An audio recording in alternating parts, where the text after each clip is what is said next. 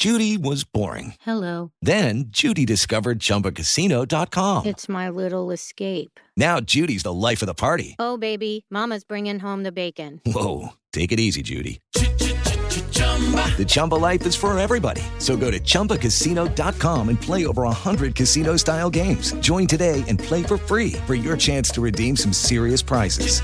chumba ChumbaCasino.com.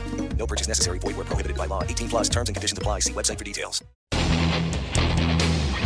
Ciudadanos informados, informando.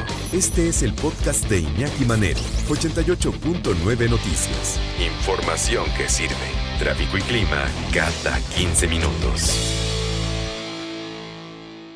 Y ya como cada 15 días ya está aquí paseándose en la ciudad de Puebla, tengo entendido, nuestra Witchy Woman, la doctora Tamara Trotner, maestra en apreciación y creación literaria, doctora en investigación y creación literaria. Oye, hoy una, una, novela, una novela distinta de la que nos ha estado presentando, porque vamos a entrar en los terrenos del thriller, vamos a entrar en los terrenos de la novela negra, vamos a entrar en los terrenos también del terror, ¿no? La bestia, la bestia de Carmen Mola, una novela que está ambientada eh, casi, casi a mitad del siglo XIX en Madrid. Exactamente, Iñaki. Fíjate que les confieso que decirle la novela mucho más por morbo y por mercadotecnia eh, que porque sea un, un, una novela que me hubiese llamado la atención. Resulta que desde muchos meses antes de dar el premio Planeta, estuvieron anunciando que iba a ser el premio con más dinero, que en realidad no es verdad porque hay un premio que se llama el Poeta del Millón que dan en Abu Dhabi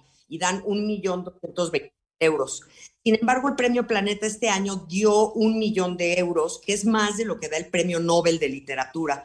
Entonces, que había como mucha expectativa. Y de pronto lo gana esta mujer, Carmen Mola, que como dices es una escritora eh, de serie negra, sangrienta, eh, tiene una, una investigadora tipo Sherlock Holmes o, o Hercule Poirot, de, de, que se llama Elena Blanco, y, y ha sido muy exitosa, ¿no? Esta trilogía ha vendido, pues, 400, 500 mil ejemplares, y sin embargo nadie conocía muy bien quién era Carmen Mola. Y de pronto gana el premio Planeta La Bestia de Carmen Mola, y resulta que son tres escritores hombres. Jorge Díaz, Antonio Mercero y Agustín Martínez. Uh -huh. Y esto genera, bueno, un gritos y centellas, ya sabes, unos en contra, unos a favor, este, las sensibilidades este, de las críticas femeninas, feministas, que yo pues la verdad no entiendo muy bien, ¿no? Porque a lo largo de la historia pues también las mujeres hemos escrito como hombres para poder publicar, ¿no? O sea, Así está es. Charlotte Bronte y está pues, George Sand, Sand. Ajá, claro. Sí. Brown, exacto, George Eliot, Marianne Evans, o sea, muchísimas. Entonces yo digo, bueno, genera muchísima, muchísima controversia y entonces evidentemente a los que somos devoradores de libros y de, y de cosas que llamen la atención, decido echármelo. Es un libro, la verdad, que habla por sí mismo, sí a pesar de todo este humo que creó, eh, sí tiene una muy buena historia. Eh, y como tú dices, sucede en el año de 1834, eh, entre el 26 y el 37, Europa se vio muy afectada por la segunda ola del cólera eh, se hizo esta pandemia tremenda que, que, que bueno, que, que, afectó a toda Europa. Y entonces la novela sucede ahí, sucede en Madrid, Madrid como personaje y el cólera como escenario para llevarnos a una novela muy, muy interesante, Iñaki. Pues ahí tenemos la mesa servida, ¿no? Para, para poder jugar con todos estos elementos y hacer algo interesante, un, un, potaje que pueda tener y mantener en el filo del asiento también al lector, porque de eso también se trata la, la literatura, el engancharte.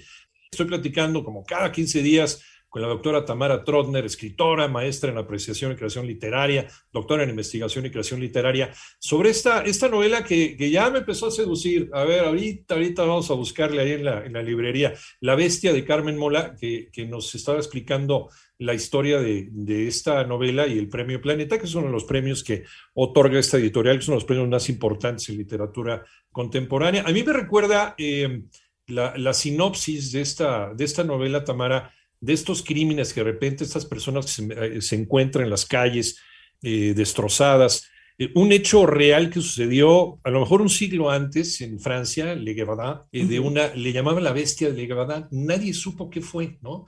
Todo el mundo pensaba que era una especie de lobo gigante, un hombre lobo, una bestia, efectivamente.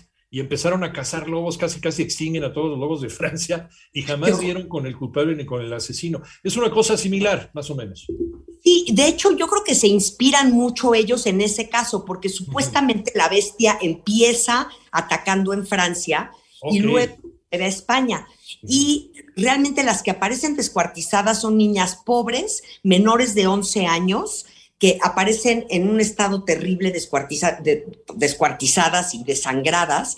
Eh, pero claro, nadie, nadie pone mucha atención, Iñaki, porque imagínense este ambiente, ¿no? Por un lado, la gente muriendo de cólera, eh, bueno, acarretadas, eh, la gente rica diciendo que es culpa de los pobres y entonces poniendo rejas para que la gente no pueda pasar de los barrios más pobres a la capital.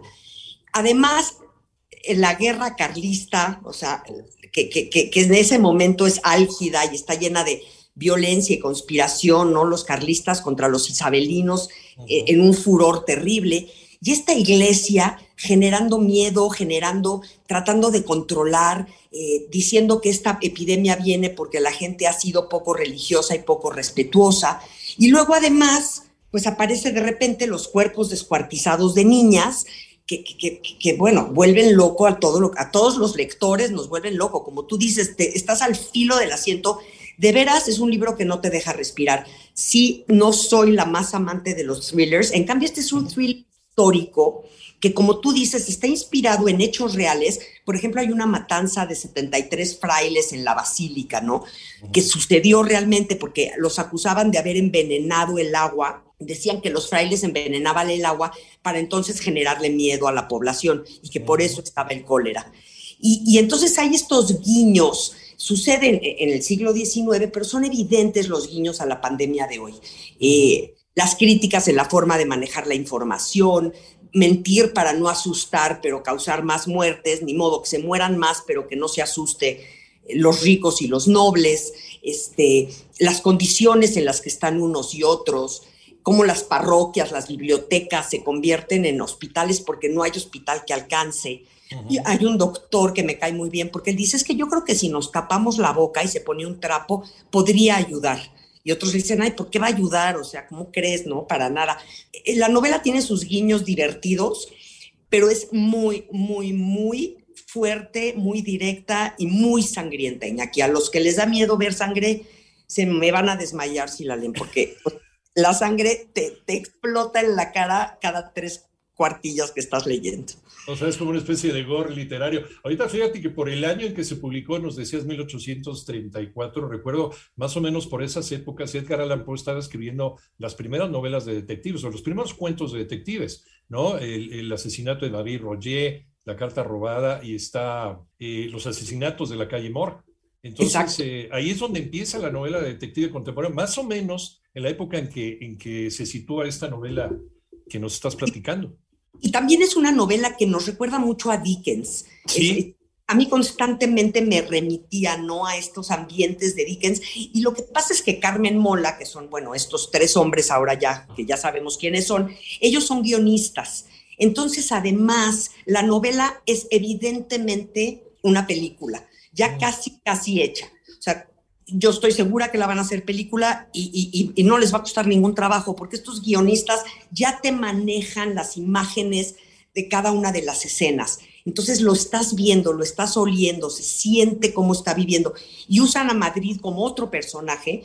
Ellos siempre en todas sus novelas, las tres anteriores, Madrid les es muy importante. Los rincones, las calles, el agua que escurre, los olores. Entonces está ambientada muy, muy lindo.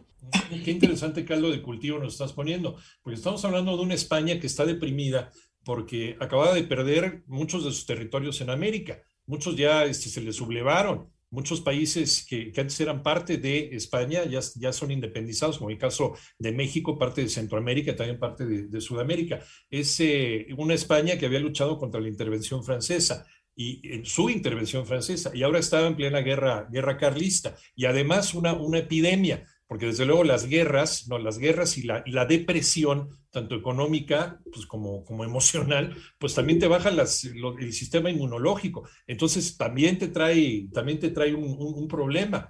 y, luego estos, estos homicidios. Entonces creo que ahí el caldo de cultivo es fenomenal para una narración. Tal cual, Iñaki. Y claro, como nos dan guiños reales de la como sí existió esta pandemia, como sabemos que, y lo que tú dices, ¿no? Esta, esta que se extendió por los soldados rusos, primero a Polonia y de repente a todos los países europeos y no hay a dónde escapar. Y, y, los pocos que están metidos en su casa, en sus grandes palacios y demás, también, también se enferman. Entonces la gente no entiende por qué. Y como dices, es un caldo de cultivo delicioso para una historia realmente fuerte, interesante, eh, un, thriller histórico que de veras les va a encantar.